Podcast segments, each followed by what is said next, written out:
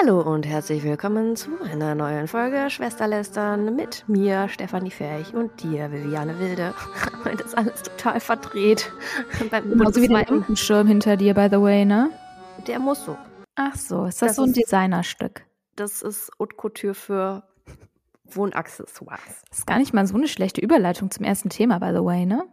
Bam, da kommen wir gleich zu. Äh, Freunde, heute ist der internationale, Quatsch, international, der nationale Warntag der bundesweite Warntag. das bedeutet, äh, wir haben jetzt äh, zum Zeitpunkt der Aufnahme 10.44 Uhr um 11 Uhr Elif. oder 11, ab 11 wird es hier überall bimmeln und klingeln und schreien. Alle Sirenen auf dem Handy, dies, das, Feuerwehr bricht in deine Wohnung ein, um dir zu sagen, ey, wir üben gerade die Katastrophe, ja? Was mit deiner Brandschutztüre? Apropos Brandschutztür, die wird am 16., falls der Nachbar zuhört, die wird am 16. Dezember geliefert. Ähm, ja, und wir wollen mal gucken, deswegen seid ihr live dabei quasi, wie dieser bundesweite Warntag hier funktioniert, wenn man Push-Benachrichtigungen aufs Handy bekommt. Äh, Steffi, du machst vielleicht dein Handy mal wieder an, oder? Jetzt hast du dir ja die Nina-App runtergeladen. Ich habe es nur leise gemacht. Ach so, ich verstehe, okay. Ähm, und dann gucken wir mal, wie sich das so anfühlt, so theoretisch, wenn die Katastrophe angekündigt oder verkündet wird. Der Weltuntergang. Zumindest der deutsche Weltuntergang. Ist gerade mal aufgefallen, ich mache mein Handy irgendwie nie aus, ne? Ich mache meinen Laptop aber auch nie aus. Nee, ich auch nicht. Ich kenne dieses Szenario gar nicht. Das ist krass. Früher habe ich das immer gemacht. Früher war ich auch offline und online. Heute bin ich everywhere. 24-7 available. So ist das. Also um von ja. meiner schiefen ähm, ähm, Tischlampe, Lampe? die mhm. einfach Haute Couture für Mode- und stilbewusste, um gerade frisch umgezogene Inneneinrichterin ist, kommen wir, wie hat der Satz jetzt angefangen? Also eine gute Überleitung auf jeden Fall zum Thema Balenciaga. Perfekt. Also ist jetzt schon wieder ein Moment her. Ich fasse einmal ganz kurz zusammen. Äh, was ist ein Balenciaga? Balenciaga ist der Nachname eines Modeschöpfers, äh, eines Modelabels, ähm, das von äh, äh Cristobal Balenciaga 1917, so alt sind die schon, gegründet wurde. Und äh, die haben ganz viel äh, Haute Couture gemacht, früher schöne Ballroben, Kleidchen, bling, blang, blung, äh, kommt aus Paris.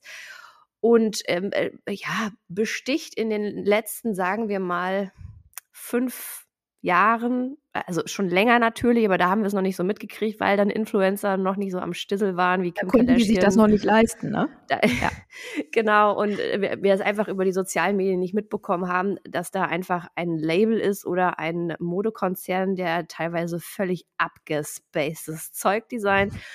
Ähm, und jetzt ist halt ähm, durch, seit ein paar Jährchen oder fast einem Jahrzehnt durch äh, Pret-à-Porter Modekollektionen für Damen insbesondere Balenciaga so in den, in den Fokus ähm, ja, der, der Modewelt gerückt, aber auch der sozialen Medien. Wie gesagt, sie zeichnen sich durch so, so ein bisschen edgy, nicht nur ein bisschen edgy, sehr edgy, futuristisches Alien-Design aus. Ich weiß gar nicht, wie man das beschreiben soll. Also teilweise völlig absurde äh, Designs, wo man auch sich irgendwie fragt, erstens, wer soll es tragen? Gut, da findet sich ja immer irgendein Dämmel, aber Richtig. wann soll man das tragen? Und wer ist auf diese Idee gekommen? Vielleicht erinnert sich auch der eine oder andere, weil ich glaube, es war sogar in der Tagesschau. Ich bin mir gar nicht so sicher, aber es war auf jeden Fall in so einem großen News-Format, dass sie eine Tasche designt haben, die original wie die IKEA-Einkaufstasche aussieht und die aber 2000 Euro kostet oder so. Ja, es gibt doch auch diese Tasche, ähm, wo du so mit deinem Arm reingehen musst und die dann so an der Schulter klebt. Wie so ein Ärmel. Genau. Ja, ja, super. Genau, und dieses ähm, Modelabel ähm, ja, hat jetzt nicht nur irgendwie viele Schlagzeilen gemacht, weil auch die Modenschauen immer sehr speziell sind und die, die ganzen Models, die laufen halt da immer über den Laufsteg, als wären sie extrem sauer und hätten es gleichzeitig sehr heilig. Ja, und auf jeden Fall haben sie ein paar Monate in der Klapse verbracht, ne? Das kann man, glaube ich, so stehen lassen. Also es sieht, ja, also klamottentechnisch sieht es echt aus wie äh, äh, ähm, Heilanstalt und aber auch so vom ganzen Vibe. Mhm. Ja, ja, genau. Aber auch vom ganzen Vibe hat man den Eindruck, okay, bei Balenciaga hat man eine chronisch schlechte Laune. Ist ja jetzt Aber vielleicht auch so. Ne? Offensichtlich auch. Ja, die haben jetzt definitiv schlechte Laune, nicht nur wahrscheinlich. Es ist nämlich Folgendes passiert. Man hat eine, wollte eine neue Kollektion bewerben oder eine neue Image-Kampagne aufsetzen. Ich war, bin mir jetzt nicht ganz so sicher. was genau das Ziel war und hat dafür mit einer Produktionsfirma zusammengearbeitet, die diese Kampagne eben ähm, ja, erdacht und dann auch produziert hat. So, und zu sehen waren Kindermodels in, ich glaube, Balenciaga-Klamotten in einem Kinderzimmer-Setting, einem nicht ganz klassischen Kinderzimmer-Setting, muss man dazu sagen, viel schwarz-weiß, kommt jetzt nicht so überraschend bei Balenciaga. Aber was ähm, wohl viele Menschen sehr schockiert hat und wo ich auch irgendwie dachte, was ist denn, was ist denn mit euch kaputt? Ist, dass halt die Kuscheltiere in Sadomaso ähm, Kluft oder Geschirr geschnürt waren und ähm, es viele Accessoires gab, die in einem Kinderzimmer nichts zu suchen haben, sondern eher in einem BDSM ähm, also Bondage äh, zu finden sind. Das war die eine Bilderreihe und es gab aber wohl irgendwie in irgendeiner Form verbunden und aber dennoch losgelöst davon eine andere Bilderreihe, äh, wo als ähm, Accessoire, nee, als Dekoration, als Requisite ähm, ausgedruckte Unterlagen von Gesetzestexten oder Gesetzesentwürfen zum Thema Kinderpornografie ähm, inkludiert wurden. So, und da war dann so wirklich der Punkt erreicht, auch bei, den, bei der Holy Influencerschaft, dass sie gesagt haben, nee, also wir haben ja jetzt hier alles mitgemacht, ne, mit Ikea-Taschen und irgendwelchen Taschen, wo man seinen Arm reinstecken muss und Models, die so sauer über den Laufsteg laufen und wir haben eure Couture getragen und sahen dabei ziemlich behämmert aus. Aber Freunde, äh, dieser, dieser Kontext und Kinder in diesen Kontext zu setzen, geht einfach zu weit. Zu Recht. Ja. Ja, und dann war das einfach mal der wie wir Deutschen ja immer gerne sagen, Shitstorm oder wie international gesagt wird, die Social Crisis des Jahrhunderts für den Modekonzern. Ja. Und die Steffi erklärt jetzt, was dann aber das eigentliche Krasse an der Sache war, was nämlich Balenciaga als Antwort auf diesen Shitstorm verlauten ließ. Ja, also ich glaube, da sind mehrere Sachen krass, aber eine, äh, man könnte schon fast sagen, amüsante Reaktion dieses Modelabels war das, weil was kommt für eine Frage auf, wenn es einen sogenannten Shitstorm gibt? Wer ist denn hier eigentlich schuld? Ne? Wer hat das denn hier alles verbockt? So. Und was machen Marken, wenn dem so ist? Es war A, die Agentur, B, die Produktionsfirma. So. In dem Fall war es B, die Produktionsfirma, die da ja irgendwie Schuld dran hat. Und ähm, ihr wollte sich dann so, glaube ich, ganz galant davon schleichen, ja, dass natürlich, wenn es so eine Kampagne gibt, die nicht nur durch zwei Augen geht, ne, sondern vielleicht so eher durch sechs bis acht. Ähm, ja, blieb dabei erstmal so ähm, unbeachtet. Aber das hat natürlich dass die, wie soll ich mal sagen, treue Käuferschaft nicht so angenommen und sie haben im Social Web ihre 3000 Balenciaga Hoodies verbrannt, angezündet, Schuhe auseinandergeschnitten und Co. Und dann wiederum hat Balenciaga gesagt, ja, okay, war vielleicht nicht so smart, der Produktionsfirma den schwarzen Peter zuzuschieben. Ich glaube, wir müssen jetzt wirklich halt was machen und haben halt auf ihrem Instagram-Profil alle Posts runtergenommen und nur eins stehen lassen, beziehungsweise eins gepostet. Und das ist wieder so ein Pseudo-Entschuldigungstext. Wir kennen ihn alle, 80 Mal durch die PR-Abteilung gelutscht, mm, sodass die 14,3 Millionen Follower jetzt nicht mehr ganz so viel sehen wie vorher. Sehr verkürzt dargestellt. Genau. Also ich, ich fand es, ich habe mit der Marke ja nichts zu tun, interessiere mich weder für Haute Couture noch für Pret-à-Porter-Gedöns. Aber hinzugehen und zu, also bei einem Konzern wie Balenciaga, wo wirklich wahrscheinlich jeder Pups äh, durch irgendeine Freigabeschleife muss, sich hinzustellen, ernsthaft zu sagen, das wussten wir gar nicht, also die Produktionsfirma hat hier Scheiße gebaut, insbesondere der Art Director oder Creative Director und also geht ja gar nicht, hätten wir das gewusst. Also es ist, fand ich schon extrem peinlich ja. und ist, finde ich, also ist ja tatsächlich Realität, also es wurde so gesagt, aber gleichzeitig empfinde ich das als sehr karikativ und auch als sehr symptomatisch für Marken. Dienstleisterbeziehungen, ja, weil das ist auch nicht das auch. erste Mal, dass sowas passiert ist. Oder beziehungsweise, ne, Steffi, wir beide sind häufig genug in, in, in Mailverläufen, Chattexten, ähm, Unterhaltungen und Meetings dabei, in denen dann zu gerne seitens der Marke dem der ausführenden Agentur oder dem ausführenden externen Dienstleister die Schuld gegeben wird. Und da denke ich mir, wow, also man hat ja entweder Kunden, also Marken, die müssen überall drin rumpopeln, die, ja. die popeln eine Kampagne kaputt, bis sie überhaupt ja. erstmal Nicht live gegangen ist. Ne, oder so ja. wird sie zerdacht. Überall mhm. muss irgendwer seinen Senf noch dazugeben. Aber in dem Moment, wo es dann scheiße läuft, dann ist so, ja, konnte ja keiner wissen. Ja, nee. also da was die Agentur da wieder gemacht. Was sind das für Leute? Woher haben wir die eigentlich? Ja, ja und wer hat die hier eigentlich reingeholt? Ne? Also ich finde auch, das ist so, weißt du, wir labern uns die ganze Zeit einen ab, vor allen Dingen bei LinkedIn Fehlerkultur, dies, das, ne? Also ich finde auch, das ist, das zeigt so, so viel und auch was dahinter steht, finde ich halt auch so schlimm, ne? Weil man könnte ja auch sagen, hm, wenn etwas nicht gut läuft, was ja hier zweifelsohne der Fall ist, dann kümmert man sich zuerst einfach um die Sache. Ne? Das heißt, dass der Schaden irgendwie überschaubar groß ist oder, oder. Aber die erste Frage ist immer, wer ist das hier eigentlich schuld? Ne? Ja. Wo ist ja, der Galgen und wer wird da aufgehangen? So. Genau. Und also natürlich ist es irgendwie wichtig, dass man das Ganze, finde ich, nochmal aufarbeitet und sich anschaut, wie konnte es dazu kommen? Ne? Weil ich meine, ein Mensch arbeitet ja auch in gewissen Strukturen, die da sind. Und wenn zum Beispiel es eben nicht durch, was ich jetzt mal wirklich bezweifeln wollen würde, durch vier Hände gegangen ist, sondern nur durch zwei, sagt man vielleicht, dann muss es zukünftig eher durch vier bis sechs gehen. Keine Ahnung. Auf jeden Fall, finde ich, macht man sich da auch wahnsinnig leicht, immer zu sagen, wer war denn der, der das wirklich in der Exekutiven durchgewunken hat? Ne? Weil ich meine, was kann der im Zweifel dafür?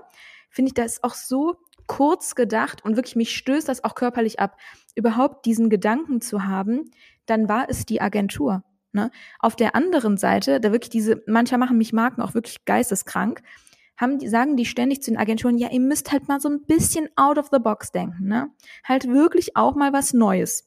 Dann gehen die Kreativen los, machen sich Gedanken, präsentieren das. Ja, also finden wir irgendwie total super, weil das wirklich mal was Neues ist. Wir würden euch dann nochmal Feedback geben. Und dann kommt auf jeder fucking Seite dieser Präsentation kommen drei Kommentare, sodass die Idee danach gar nicht mehr existiert. So, und das ist ja nicht nur einmal so, sondern das ist, würde ich mal sagen, bei 50 Prozent der Agentur-Kunde-Beziehungen ähm, so. Und das finde ich, macht's halt total schlecht, weil das ist, finde ich, eine relativ wichtige Konsequenz die Kampagnen auch scheiße werden. Ne, das ist so sicher wie das Arm in der Kirche, wenn du halt diese Ideen, wie du es gerade eben gesagt hast, zerdenkst. Ne, das Resultat wird immer scheiße sein. Auf der anderen Seite, wie jetzt bei Balenciaga, ich kann mir nicht vorstellen, dass das ursprüngliche Konzept, ne, so, wie soll ich mal sagen, so allglatt war, dass es sich so angehört hat, als wäre das eine super Kampagne. Nee, und das ist auch die Frage, die ich mir stelle. Mal ganz abgesehen davon, dass sie offensichtlich irgendein Riesenproblem im Freigabeprozess haben, da stellt sich die Frage für mich, ist das tatsächlich so? Gibt es bei Balenciaga tatsächlich einen fehlerhaften oder mangelhaften Freigabeprozess oder aber war man sich seiner Sache künstlerisch und inhaltlich so sicher, ja, also da, ne, mal abgesehen davon, dass ich mich frage, wer hat hier wem ins Hirn gefurzt, äh, zu denken, dass das wirklich eine geile Kampagne ist. Aber dass sie dann im Nachgang eben gesagt haben, ja, äh, okay, ich glaube, wir setzen uns so richtig in die Pfütze, so richtig in den Kackhaufen, wenn wir jetzt auch noch sagen, die Idee war total geil. Wir fanden die Idee richtig gut, Kinder in den Kontext von BDSM und Kinderpornografie Perfekt. zu setzen. Perfekt. Einfach ein ganz toller Fit. Ja, so, sie müssen ja irgendwann gemerkt haben, oh, äh, das scheint wohl aus irgendwelchen Gründen, die wir als Künstler und Kreative nicht nachvollziehen können, von der breiten Masse nicht angenommen zu werden. Aber wahrscheinlich haben die Leute auch die kreative Botschaft dahinter nicht verstanden. Nein, dann müssen sie sagen, na, der, unser, unser Prozess war halt kacke und die Produktionsfirma war auch kacke. So, und ja. aber das ist ja, das widerspricht sich ja Extrem. Total. Ja, komplett. Und vor allen Dingen auch, ne, ich könnte mir sogar vorstellen, dass der, ich mache mir dann immer bei Kampagnen, macht man sich ja so automatisch als jemand, der sich relativ viel in dieser Werbebranche jetzt auch irgendwie auffällt, oder schon seit ein paar Jahren zumindest, fragt man sich ja immer, was war das Briefing? Zumindest geht es mir so. Ne? Wenn ich so einen schlechten TV-Spot sehe, denke ich mir, was war hier das Briefing? Ne? Zum Beispiel, um mal nur so einen kleinen Exkurs zu machen, bei diesen TV-Werbungen für Klosteine oder so, ne? Mhm. Die gibt es ja, in meiner Wahrnehmung sind die schon exakt gleich seit zehn Jahren, da hat sich nichts dran geändert. Nein. Nur, dass jetzt nicht die Frau den Klostein ins Klo macht, sondern der Mann. So. Ne, das war, finde ich, auch die einzige Veränderung in, äh, in diesem Bereich der Werbung. Aber nochmal zurückkommt auf das Briefing, könnte ich mir vorstellen, dass so der Call to Action in Richtung Agentur war, ja, also öffnet ruhig mal den Kopf und überlegt euch auch gerne was, was ein bisschen aneckt. Könnte ich mir echt gut vorstellen. Aber nur ein bisschen an. Aber nur ganz bisschen, dann so, dass es nicht wehtut. Ist halt nicht richtig so gut gelaufen. Nur in der Welt von Balenciaga und in deren Dimension ist halt ein bisschen anecken. Richtig. Äh, einfach ein internationaler Shitstorm. Ja. Es, oh, wow. Okay, okay, Hilfe. Okay, das war, das war der, das war die Warn-App. Ja, also ich finde, wir haben da ja auch eine, einen Auftrag ne, in diesem Podcast. Wir müssen ja auch den Leuten sowas mal zeigen, wie das ist. Und ihr habt jetzt gehört, mir sind fast die Ohren weggeflogen. Also, also wir, ich habe hier 10.59 Uhr. Deine App ist ein Frühkommer. Ja, weißt du, immer so einen Schritt voraus. Ha, jetzt Ja. sind wir. Ja. Jetzt geht. Hallo, okay, Muss was das muss ich? leiser machen. Hilfe, Hilfe. Ah, Cool. Ich, ich muss mal ganz kurz eben ein Ohr vom, ähm, äh, ein, ein Dings vom Ohr nehmen, einen, einen Kopfhörer. Ich will hören, ob die Sirenen auch funktionieren, okay? Mm -mm. Doch, jetzt. Jetzt. Ja. Ja. Man hört's. Jetzt geht es los. Wahrscheinlich hört man es auch ein klein bisschen im Hintergrund, aber das lassen wir einfach. Ja, sehr beruhigend irgendwie auch. Naja, Das geht jetzt übrigens bis 11.45 Uhr so. dein Ernst? Mhm. Cool. Ja, euch ein ganz schönes Zuhören bei der Podcast-Folge. Ne? ähm, aber gut, wir haben jetzt Balenciaga auch äh, genug und zurecht durch den Dreck gezogen, denke ich. Wollen wir mal die nächsten durch den Dreck ziehen? Sehr gerne. Das ist ja ein äh, ähnlich gelagerter Sonderspezialfall, wo es um Freigabeprozesse geht. Und zwar geht es um die, um die Causa ähm, äh, Paul Ripke und Weight Watchers. Steffi, was da Ja. passiert? Ich glaube, das war auch wieder so ein Fall von, lass mal einfach was anders machen. Was ja grundsätzlich, das muss man jetzt vielleicht auch mal sagen, mögen wir zwar ja, ne? Ja. wenn man irgendwie nicht immer nur das Gleiche macht. Oh nein, der Hund äh, heult jetzt, weil er die Sirenen hört. Oh. Oh nein. Oder ist der Spotty irgendwie eingebunden in den bundesweiten Warntag? Ja, ich wollte es jetzt so nicht gesagt haben, aber ähm, also der verdient sich da halt 2,50 Mark. Ne? so und nicht anders. Oh nein, das arme Tier. Ja. Ja, da haben die nicht drüber nachgedacht, ne? Dass es auch Lebewesen gibt, die aus dem Wolfsrudel stammen. Richtig. Naja, ähm, Paul Ripke, genau, da waren wir stehen geblieben. Ähm, Paul Ripke hat mit Weight Watchers zusammengearbeitet und ich weiß nicht, ob es Weight Watchers war oder eine Agentur, wahrscheinlich war es wieder die böse Agentur hat vorgeschlagen, lass doch voll die geile Koop machen zwischen Paul Ripke und Weight Watchers bei Tinder. So, Mhm. weil das ist ja ein Medium, was wir noch nicht durchgenudelt haben seitens Werbung. Und ähm, die Idee war eigentlich recht klar, nämlich, dass man, wenn man das Profil, das ist natürlich ein Fake-Profil, aber das Profil von Paul Ripke sieht und da ist irgendwie so ein Text, der halt irgendwie Spaß auf Meer macht, ja, oder Freude auf Meer macht, um ihn kennenzulernen. Er liebt Kochen, lass doch zusammen kochen. Genau, so Ja. subtil kulinarische Andeutungen machen. Richtig, genau. Und wenn man dann nach rechts, glaube ich, swiped, um zu signalisieren, finde ich voll cool den Typen, würde ich gerne daten, dann datet man nicht Paul Ripke, sorry, sondern man kriegt eine Nachricht und ähm, da steht ein oder ist ein Link drin zu der Homepage von Weight Watchers. Und das ging, würde ich mal sagen, auch gehörig nach hinten los. Ja, ich, ich wollte nur ankündigen, neben, dem, neben der äh, ähm, Sirene äh, wird jetzt über mir auch noch gebohrt. Ja, und die Sirene ist auch irgendwie komisch jetzt, ne? Ganz kurz, die ist so anders. Ja, was heißt jetzt ja anders? Bist du irgendwie, hast du irgendeinen Sirenenstandard bei dir oder was? Nee, das. Oh ja, jetzt höre ich das Bohren noch. Egal, wir reden jetzt einfach weiter, dann hört man das Bohren und die Sirene nicht okay, mehr. okay. Also, die, äh, äh, worüber haben wir jetzt nochmal gesprochen? Paul Ripke und Tinder. Ähm, äh, genau, also die, die, äh, also man kam dann halt eben auf die, auf die Homepage von Weight Watchers, wenn man quasi so geswiped hat, dass man sagt, ich hätte gerne ein Match mit Paul Ripke. Ähm, Richtig. Und, sagen wir mal so, es kam halt nicht so richtig gut an. Es kam nicht so richtig gut an, weil diese Werbung als extrem übergriffig empfunden wurde und ich finde Richtig. irgendwie auch zu Recht. Ja. Und gleichzeitig ähm, möchte ich sagen, inhaltlich, auch wie bei Balenciaga, totaler Schrott, die Kampagne. Also wirklich, äh, also wie, da muss doch irgendwie bei Paul Ripke, aber dem es offensichtlich scheißegal war, äh, kann mir auch niemand erzählen, dass er nicht involviert war in der, in der Abstimmung der Kampagnenmechanik, auch wenn sie behaupten bei Weight Watchers, er hätte das finale Asset nicht gesehen. Das ist total egal, weil ihm muss die Kampagnenmechanik klar gewesen sein. Also auf der Seite, äh, auf der Seite von Paul Ripke irgendwie, irgendwie total wack, aber auf der Seite von Weight Watchers sich zu denken, geil, ich nutze Tinder als Werbeformat, als natives Werbeformat äh, ähm, und äh, kreiere eine Kampagnenmechanik, mit der ich den Frauen mal so richtig schön auf den Schlips trete. Ja, also nicht auf den Schlips, aber auf was auch immer Frauen tragen. Auf, auf die Kette. Exakt.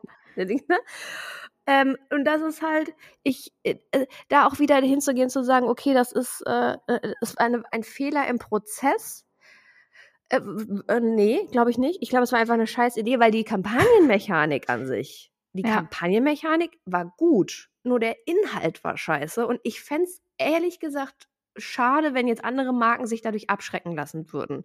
Und bin mir halt echt nicht sicher, ob so das ganze Thema Ernährung, Übergewicht, Weight Watchers als Marke im Kontext mit Dating und dann auch noch mit einem Testimonial und dann auch so, ach ja, so, so, ach, wie so eine kleine Falle getappt. Äh, ne? ob, ob das wirklich, ja. sagen wir mal, so eine, eine, eine hohe Sozialkompetenz und Empathie seitens der Marke zeigt. Ja, ich finde, das zeigt aber auch eins ganz schön. Irgendwie die Werbung hat irgendwie gefühlt auch alles durchgespielt. Ne? Also das ist jetzt ja, muss man ja sagen, ein bisschen was, was jetzt nicht jede Marke macht. Ne? Wie du richtig gesagt hast, Mechanik ja erstmal cool, aber halt inhaltlich äh, Grütze. Aber ich finde immer so, was wäre dann, nicht weil ich das gut finde, um Gottes Willen, sondern was wäre die Alternative gewesen? Die 8000. Ähm, Instagram- und TikTok-Kampagne mit einem Bild von Paul Rübke und Weight Watchers zu machen? Ne? Also das finde ich schon auch, ich, ich frage mich dann mittlerweile immer, was kann man denn da noch machen, was irgendwie anders ist als das, was man schon 3000 Mal gesehen hat? Mhm. So. Muss man mhm. schon auch mal sagen. Weil, also, auch da wieder, auch da war das Briefing sehr, sehr sicher, bitte mal was anderes überlegen, ne? Und dann ist halt das Resultat davon. Ich frage mich eh, wie es so einer Marke wie Weight Watchers in Zeiten von Body Positivity so geht. Ich meine, Body Positivity ist ja auch ein Hashtag oder eine Bewegung oder wie auch immer man es nennen möchte, die ja auch wieder nur in einer ge bestimmten Gesellschaftsschicht und in einer bestimmten Bubble diskutiert wird. Ähm, ob das irgendeinen Effekt hat, ich glaube es äh, ehrlich gesagt nicht, also schon mal gar nicht international. Mm, aber ich, äh, äh, ja, ich, ich gebe dir da recht und auch wieder irgendwelche Influencer zu nutzen oder irgendwelche großen Testimonials und so weiter und Punkte zählen, wobei ich echt viele Leute kenne, die das machen und daher ja. übrigens auch die Info habe, dass ähm, Schokoküsse Dickmanns null Punkte haben bei Weight Watchers. Wusstest du das? Nee, aber das ist für mich ehrlich gesagt genauso sinnvoll wie dieser Nutri-Score, ne? bei dem irgendwie bei einem Ingwer-Shot ein E steht ne? und Weil? bei einer äh, Schokolade, wie meine Oma mal gesagt hat, ein B. Schokolade hat meine Omi auch mal gesagt. Und mhm. äh, war, war, das deine Omi, die Mancherie sagt? Ja, genau. Ja, ja das ist schon Schlesien-Ableger, glaube ich. Mancherie, bei uns gibt es auch Joghurt. Äh, Achso, nee, das kenne ich nicht. Musikinstrumente. Nee, kenn ich auch nicht. Meine Omi hat auch nie geduscht, sondern ist immer unter die Brause gegangen und ja, unter die Brause kenn ich auch. unter die Brause gegangen und hat den Müll in den Ascheneimer geworfen. Nee, das kenne ich nicht. Nee, das kenne ich nicht. Aber so ja. ähm, Kaffee. Ka aber das ist, das ist so Berlin. Kaffee, Muckefuck. Ja, sind halt eher international auch, ne? Unterwegs. ja, auf jeden Fall kommen wir zurück zu Weight Watchers und Paul Rübke. Richtig. Ähm, ja, auch da das Argument wusste ich nicht, habe ich ja gar nicht gesehen. Wer hätte das denn ahnen können, dass das da gar nicht so gut ankommt? Da, da frage ich mich auch manchmal so, also man muss doch nicht mal wahnsinnig weitsichtig sein Nein. oder intellektuell krass bewandert, um, um mm. vorauszusehen, dass das eventuell in der Mechanik und auch inhaltlich nicht so richtig gut ankommt. Ja, aber ich glaube, habe ich mich letztens noch, ich weiß gar nicht mehr mit wem drüber unterhalten, ich glaube über diese, ich nenne es jetzt mal Cancel Culture, ne, geht den Menschen ein, zum einen natürlich eine gewisse Leichtigkeit flöten und zum anderen so ein natürliches Gefühl für Dinge. Ne? Weil, wenn man jetzt einfach mal in sich reinhört, wenn man diese Kampagne entwickelt, finde ich, würde einem recht schnell auffallen, dass man sich verarscht fühlt bei dieser Mechanik so, wie sie denn stattgefunden hat. Mhm. Und ich glaube, dass Menschen dieses Gefühl mittlerweile nahezu abhanden kommt. Ne, weil sie halt irgendwie, ich weiß nicht genau, was das ist, also finde ich irgendwie mal, wenn man das mal so Richtung Gesellschaft denkt, total interessant eigentlich, das mal einzuordnen,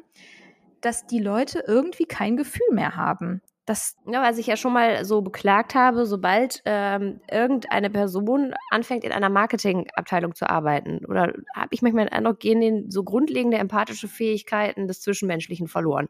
Also die betreten, die betreten ihr Büro und dann so, wie so, oh, ich muss Werbung machen, ich brauche viel Reichweite, ich muss viel Mediageld ausgeben, große Agentur buchen, ich muss Leute alle zuscheißen mit meiner Botschaft und sagen, wie geil ich bin. Das würde doch nie jemand sonst machen. Also, also die wirklich so ja. ganz grundlegende empathische Fähigkeiten gehen in dem Moment verloren, in dem Leute Werbung machen sollen oder eine Marke promoten wollen. Weißt du, was das ist? Weiß ich nicht. Das ist Mareike Amados Zauberkugel nur in schlecht. Und andersrum. Du kommst schlechter raus, als du reingekommen bist. ja, ne? du gehst ans so, falsche Ich glaube, sowas ist das. Ja, genau. Da ist nichts mit Michael Jackson Kostüm. Ne? Nee. Du kommst als eine so, Du kommst raus und da ist Scientology ein Scheiß gegen Mann. Ja, genau. Da ist, äh, ja, richtig. Du kommst, du gehst rein und kommst als eine schlechtere Variante von, von dir, dir selber raus. Äh, wieder raus. So. Und dabei und, predigen wir doch 24-7 bei LinkedIn, be the best version of yourself. Ne? Ja, und be authentisch. Richtig. Aber bitte nicht zu authentisch, dass das bedeutet, dass man eventuell sich noch drei, vier soziologische, empathische Gedanken zur anderen Marktseite machen muss. Auch, auch gerne edgy sein, aber doch nicht zu. Ne? Also nicht, nicht drüber. So. Ja, und wir müssen ja auch immer irgendwie bedenken, Menschen, die in verantwortlichen Positionen in Marketingabteilungen sind, die haben ja auch immer irgendwo das Bedürfnis, sich selber zu positionieren mit einer Kampagne. Das sind ja nicht alles graue Mäuse, die da sitzen und sagen, Nein. nee, also schreib lieber nicht meinen Namen drunter. Das ist mir total peinlich, dass wir jetzt wieder 500 Effis und 800 goldene Löwen gewonnen haben. Nein, lieber nicht. Und nee, bei dem Artikel einfach meinen Namen nicht nennen. Ne? Ich mag eher so Anonymität. Genau, liebe W und V, bitte sag nicht, dass ich verantwortlich bin fürs Marketing. Also das wird ja keiner sagen. Das wird ja Nein. keiner sagen. Es finden doch alle irgendwie geil und wimmeln sich da gegenseitig an, äh, weil sie wieder irgendwo eine tolle Kampagne geschossen oder vermeintlich tolle Kampagne geschossen haben. So und deswegen äh, und, und weil halt eben die komplette Marketingwelt, Mediawelt und die Berichterstattung um diese Welt basiert auf, äh, wie viel Reichweite, äh, welche Agentur hat welche Award gewonnen, wie Richtig. viel Geld haben wir ausgegeben, geht es ja auch nur um diese oberflächlichen Zahlen. Also ja, nur um diese Oberflächlichkeiten, die mit Empathie und mit Hineinversetzen in die andere Seite des Marktes und auch valide Tonalität, Tonalität Feedback. und aber auch valide Daten erheben, die mhm. uns uns Aussagen geben über die andere Marktseite, das hat damit dann, das ist, oh Gott, jetzt kommt die wieder mit ihren Analysen und ihren ja, Analytics und, und, ihren Boah, Daten. mit den Daten. Und wir haben hier die Marfo seit 25 Jahren, die können das auch, ja, mit dem Panel, wo immer die gleichen drei Leute sitzen und die Schokolade probieren, nee, ist klar. Ja, und diese drei Leute ja auch dann ein Urteil darüber fällen, ob man die Kampagne so macht, wo ich ja auch sagen muss, ne, nicht böse gemeint, aber Ralf, der Busfahrer, inwiefern weiß der denn jetzt, ob meine Kampagne gut ist oder nicht?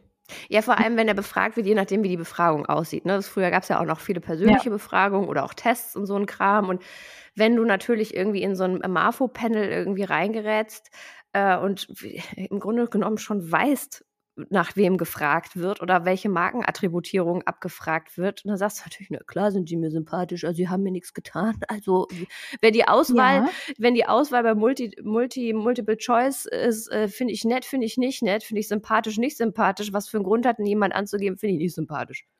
Ja, und ich glaube ja echt eins, und ich glaube, das ist ein total menschlicher Zug, ne? Du darfst Menschen nicht zu viel fragen. Das hört sich jetzt total dumm an, ne? Aber sobald du ein Fass aufmachst, ne, stellt er sich ja selbst vielleicht die ein oder andere Frage, die er sich sonst nie stellen würde. So. Und je mehr Raum du einer Person gibst, eine Meinung abzugeben, desto mehr gibt sie vielleicht auch eine Meinung ab, die sie eigentlich gar nicht nativ hat. Weißt du, was ich meine? Zumal, wenn das Setting artifiziell ist und nicht natürlich. Richtig. Ne? Also genau. eine Befragungssituation für ein Marfo-Panel ist ja etwas total Unnatürliches. Das findet nicht in der Situation der Kaufentscheidung statt, nee. nicht in der Situation der, Berühr äh, der Berührung mit der Marke, wenn es nicht um einen Kauf geht, sondern einfach um Sympathiewerte zum Beispiel. Das ist ja, also es ist ja völliger das ist, ist, halt, ist ja gar nicht ähm, assoziativ. Ne? Also das Ding ist ja, es ist ja gar nicht so, dass, obwohl mittlerweile sind ja manche Marken so weit, Gott sei Dank, zu sagen, man lässt die innerhalb von x Sekunden wenigstens entscheiden, weil das meine ich, wenn du jemandem sehr viel Zeit gibst, über Dinge nachzudenken, dann wird er nicht zu demselben Ergebnis kommen, wie wenn er assoziativ innerhalb von einer Sekunde sich entscheiden muss, ob er A oder B besser findet. Ja. Das ist so. Ja. Ne?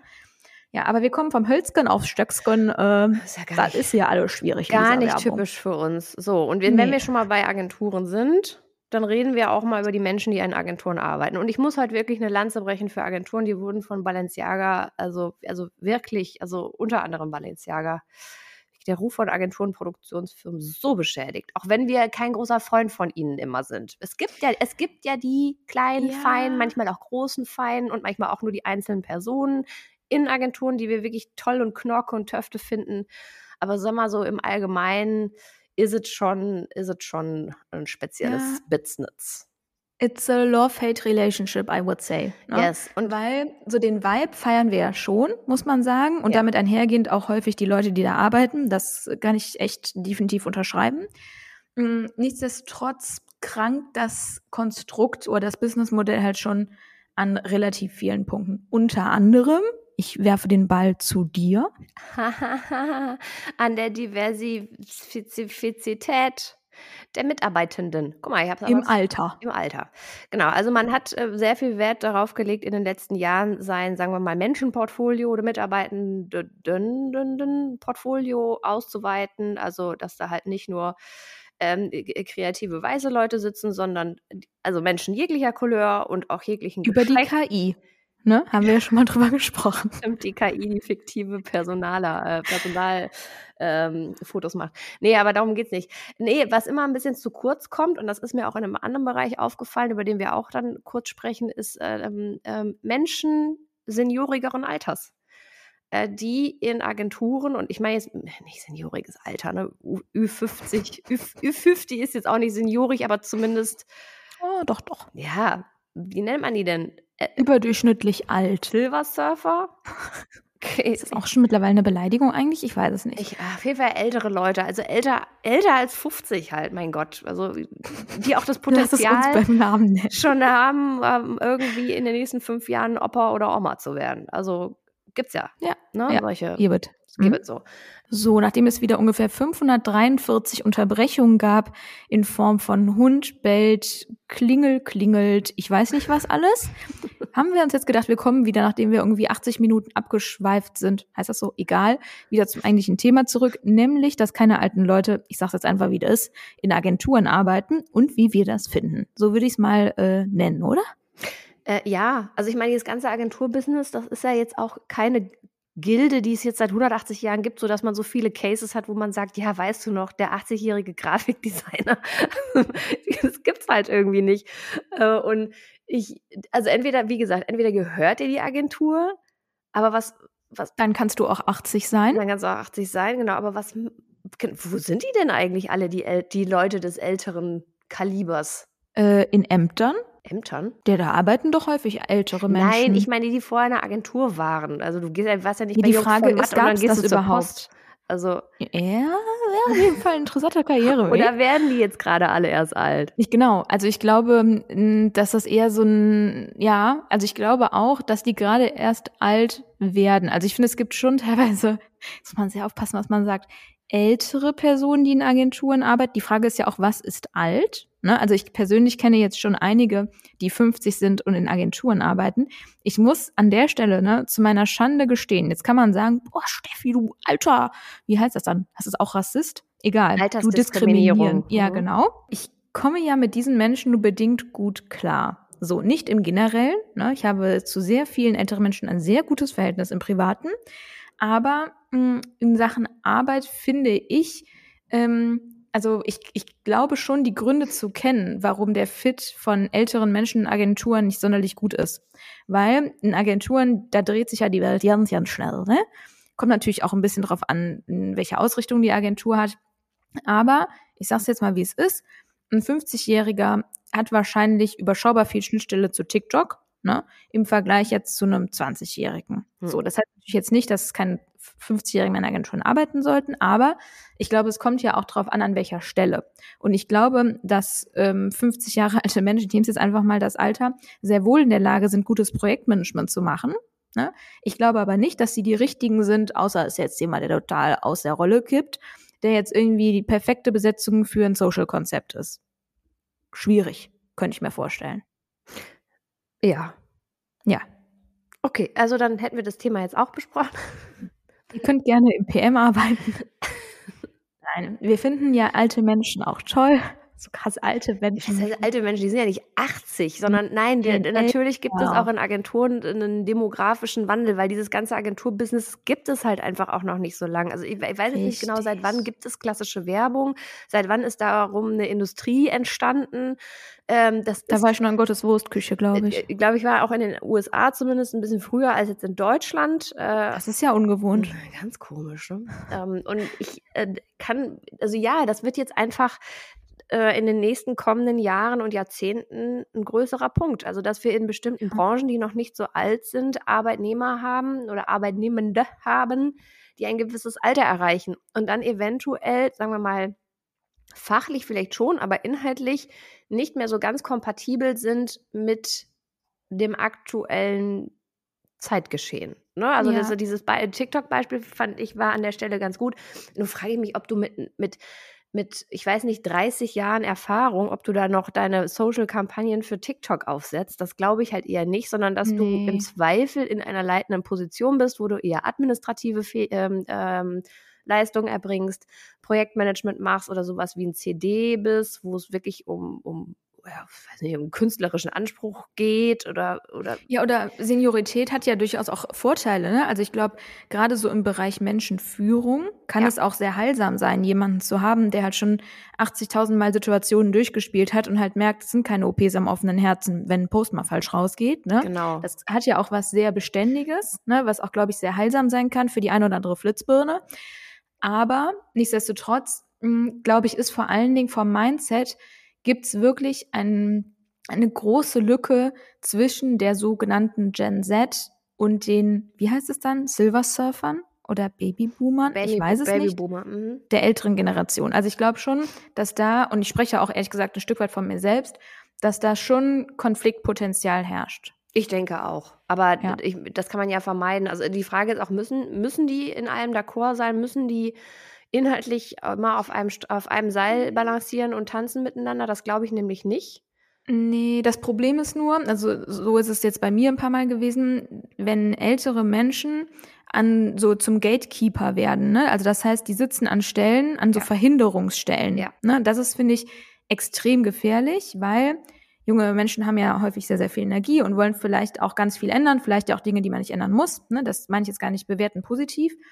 Und wenn da dann ältere Menschen sitzen, die halt, was ich wirklich auch gar nicht bewerten will, vielleicht nicht mehr jeden Tag den Stein umdrehen wollen, ne? Das ist schon schwierig, finde ich. Andererseits bringen sie ja auch eine große Gelassenheit mit. Ja, das also meine ich. einfach ja. bestimmte Geschehen besser einordnen zu können in die, sagen wir mal, in den zeitlichen Strang. In einer Branche, wo das relativ ähnlich läuft, also wo du nicht eine strukturelle Benachteiligung aufgrund des Alters hast, ja, obwohl, ja, man muss vorsichtig sein mit solchen Aussagen, ne? Aber man, man kann beobachten. Was wolltest du jetzt sagen? Bademeister oder was? Ja, richtig, Bademeister und Kioskbesitzer. Nein. Nein. Äh, wo, wo es einfach ähnlich schwierig ist für Menschen älteren Semesters, ist der ganze Startup-Bereich. Also ähm, wenn du ein gewisses Alter erreicht hast, bist du für Risikokapitalgeber äh, oder irgendwelche äh, äh Venture Capitals halt nicht mehr attraktiv. Äh, ne, aber auch aus der ähnlichen Begründung, warum die Barmer dir sagt, oh, Frau Schmitz, Sie sind 85, Sie kriegen keine neue Hüfte mehr. ähm, aber kann man nicht drüber lachen. Das ist ja teilweise wirklich tragisch. Ne? Also wo dann so eine Kosten-Nutzen-Rechnung äh, vor dem Hintergrund der Zeitlichkeit und der verbleibenden Lebensdauer angestellt wird. Ja, obwohl, ganz kurz, sorry, dass ich unterbreche, aber ich frage mich gerade, ähm, das Ding ist ja, wenn ich jetzt drüber nachdenke, mh, hm, wenn bei älteren Personen mich das stört, dass die nicht so responsiv sind. Ne? Ist ja. häufig so. Ne? Ja. So. Oder zumindest nicht meine, meinen Anforderungen genügen in Sachen ähm, Response. Ähm, das würde ich ja genauso scheiße finden, wenn ein junger Mensch nicht antwortet. Ne? Also das nur mal so zum Thema Diskriminierung. Da geht es einem ja gar nicht um das Alter, ne? sondern um bestimmte Verhaltensweisen, die häufig mit dem Alter einhergehen. Das fände ich aber genauso scheiße, wenn es ein junger Mensch wäre. Verstehst du meinen Punkt? Genau, ich glaube einfach nur, dass du ab einem bestimmten Alter aus neuronalen, kognitiven Gründen nicht mehr in der Lage bist, dich so schnell neuen Entwicklungen anzupassen. Ja, das glaube ich auch. Also, ist auch so. Weil ja. das einfach schwierig ist, weil das viel Energie kostet, neue ja. Dinge zu lernen, also wirklich äh, physisch Energie kostet und ja. äh, das dich ganz schnell äh, müde erschöpft. macht. Das erschöpft ja. dich schnell und irgendwann wirst du dann dadurch auch schlecht gelaunt und du denkst dir, okay, womit verbringe ich eigentlich hier meine Zeit? Who the fuck is TikTok? Uh, who the Obwohl fuck is es da, finde ich, auch Anti-Beispiele gibt. Ne? Also ich finde, es gibt schon auch einige ältere Menschen, die ich jetzt auch kenne, die total Bock auf sowas haben. Nicht jetzt drei Stunden am Tag bei TikTok zu verbringen, aber die TikTok verstehen wollen, ne? die, die wenigstens so immer noch den Wunsch haben, nicht so völlig abzureißen, ne, was gerade abgeht. So, deswegen, auch, ich finde, ich bin mir aber auch nicht sicher, ob wirklich eine Agentur, also wenn du dir trotzdem das Agenturpensum anguckst, obwohl mhm. ja überall geschrieben wird, ja, die Gen Z, die will irgendwie nur noch eine Life-Life-Balance und äh, die wollen 580 Tage Urlaub im Jahr und dann müssen sie noch ein Sabbatical machen nach einem halben Jahr, bla bla. Das ist ja auch viel reißerisches Getexte äh, von irgendwelchen Blattlists.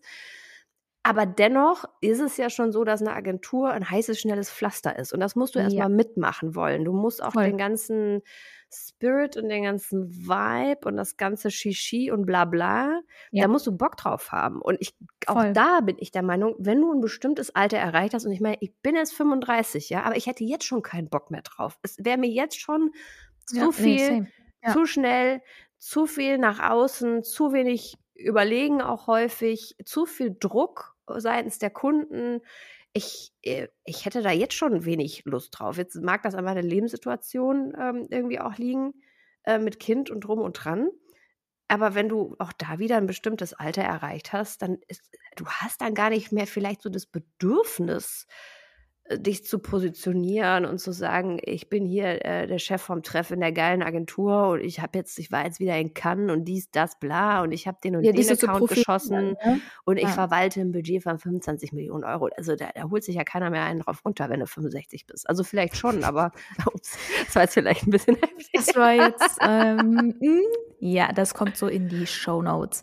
ähm, ja, nee, ich verstehe aber ähm, total deinen Punkt und da sind wir wieder bei diesem Thema, das nervt nervt mich, wenn bei Themen einfach nur das Symptom dargestellt wird aber nicht die Ursache hinterfragt wird. Mhm. Ne? Also auch da gilt es ja wieder zu erforschen, zu hinterfragen, wie man das auch immer nennen mag, warum ist das denn so? Ne?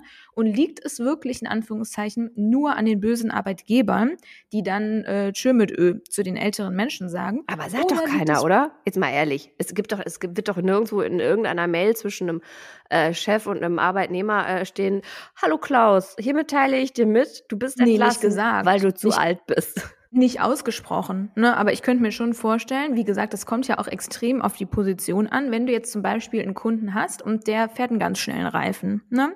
Heißt, der sagt Donnerstag um 11, ich brauche einen und der muss um 11.30 Uhr da sein. So, da ist nichts mit äh, langsamer auf die Maus und dann jetzt mal das Chrome-Fenster öffnen, braucht auch schon mal ein bisschen länger, dann noch ein Käfken und dann ist halt nicht. So, und wenn das aber der Anspruch ist von einer älteren Person, wie gesagt, muss ja nicht sein, aber ist meiner Meinung nach häufig so, dann passt das halt nicht. Insofern könnte ich mir schon vorstellen, ist die Skepsis bei älteren Menschen, die in eine Agentur einzustellen, höher. Und das kann ich, so leid es mir tut, auch je nachdem, wo der Einsatzort ist, nachvollziehen.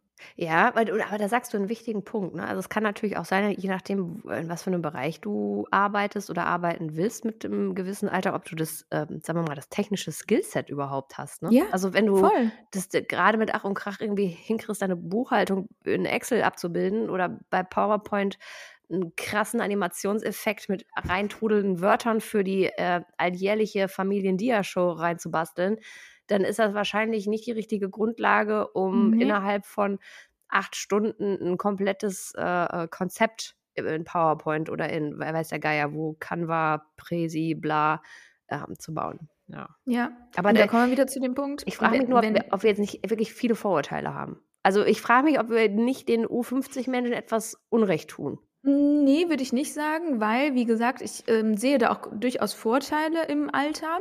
Zum einen, wie gesagt, was so Führung angeht, glaube ich definitiv, dass man potenziell eine bessere Führungskraft ist, wenn man Erfahrung hat. Das finde ich ja auch immer einen großen Trugschluss, wenn es immer heißt, ja, holt Gen Sets in die, keine Ahnung, Vorstände. Ja, ne, um diese eine innovative Komponente abzudecken, macht das sicherlich Sinn. Wenn es aber darum geht, eine gewisse Seniorität und eine gewisse, ja, einfach einen Erfahrungswert mitzubringen, da ist halt nicht viel mit der Gen Z. Ich finde, das ist ein Riesenvorteil von, in Anführungszeichen, älteren Menschen. Mm, Und auch da wieder, es kommt auf den Einsatzort an. Wenn du jemanden hast, der hat seit 30 Jahren macht der Projektmanagement, ne, der hat jedes Projekt dieser Welt schon durchgesteuert, kann das ein mega Projektmanager sein. So. Ja. Oder ich weiß nicht, wo kann er, es gibt ja ganz viele Optionen. Aber wie gesagt, ich würde jetzt einen Menschen, der älter als 50 ist, nicht an einem Social-Konzept schrauben lassen. Da stehe ich auch zu. Würde ich nicht, würde ich nicht einsetzen. Na gut, wobei ich muss auch sagen, nur weil jemand Gen Z ist, heißt das nicht, dass er besonders innovativ ist. Nein, ne, das meine also ich ja Trugschluss. Per ja. Default. Also ja. ist, genauso wie es nicht per Default so ist, dass wenn jemand älter ist, dass er keinen Bock mehr hat auf neue Sachen. Oder überhaupt Führungsqualität hat. Also ich, ich sehe das ja. ja. jetzt in meinem direkten Umfeld, dass es auch ganz viele U50 Menschen gibt, die echte Arschkrampen sind. Äh, durchaus. Definitiv durchaus. keine Führungskompetenz und Empathie. Ja, gut, jetzt haben wir die auch noch in eine Ecke gestellt. Ähm, haben wir noch irgendwas? Oh, nee. Aber doch, ich habe mal einen Call to Action an der Stelle. Ne? Wir kriegen ja manchmal, das freut uns ja auch wirklich immer sehr, Nachrichten, hey, ähm, wir feiern euren Podcast ähm, total oder ich feiere euren Podcast, weil der ist so schön unverblümt und der spricht mal Sachen aus, die sich ganz viele denken. Ne? Ich fände ja wirklich auch mal cool, wenn Menschen zu den Podcasts stehen, die sie hören. Ja, aber das sagt auch schon viel zu viel über sie selber aus. Stell dir mal vor, jemand wird posten, oh, ich freue mich immer auf die nächste Folge Schwesterlästern. Schau, ey. Du wirst sofort blockiert, Profil wird gesperrt. Ja, richtig. In ja. der Tagesshow, äh, die, die Woke Bubble hat Schwesterlästern und alle Hörer verbannt. Alle müssen jetzt richtig. weg. Ne? Und für alle, die uns schreiben, weil das waren jetzt auch ein paar, wir finden euch nicht. Das liegt wahrscheinlich daran, ja, Schwestern schreibt man eigentlich mit E. Wir sind ja aber cool und innovativ und anders. Ne, das hat sich ja jetzt schon häufig bewiesen. Deswegen ist das bei uns andersrum. Der Podcast ne? heißt Schwesterlästern, nicht Lästerschwestern. So, um das vielleicht auch noch mal kurz aus dem Weg zu räumen. Jetzt haben wir uns wieder eine Stunde lang äh, beömmelt und alles in den Dreck gezogen. Insofern ist die Agenda jetzt auch durch. Ja, wir sind wieder total zufrieden und erfüllt, dass wir uns das Maul zerreißen konnten. Jetzt äh, so richtig besinnlich. Jetzt, jetzt zünde ich schon mal voreilig die dritte Adventskerze an. Ich hoffe, das ist eine Honigkerze, ne? Weil, äh, und vegan. Das ist eine vegane, fair gehandelte, glutenfreie Kerze von Ikea.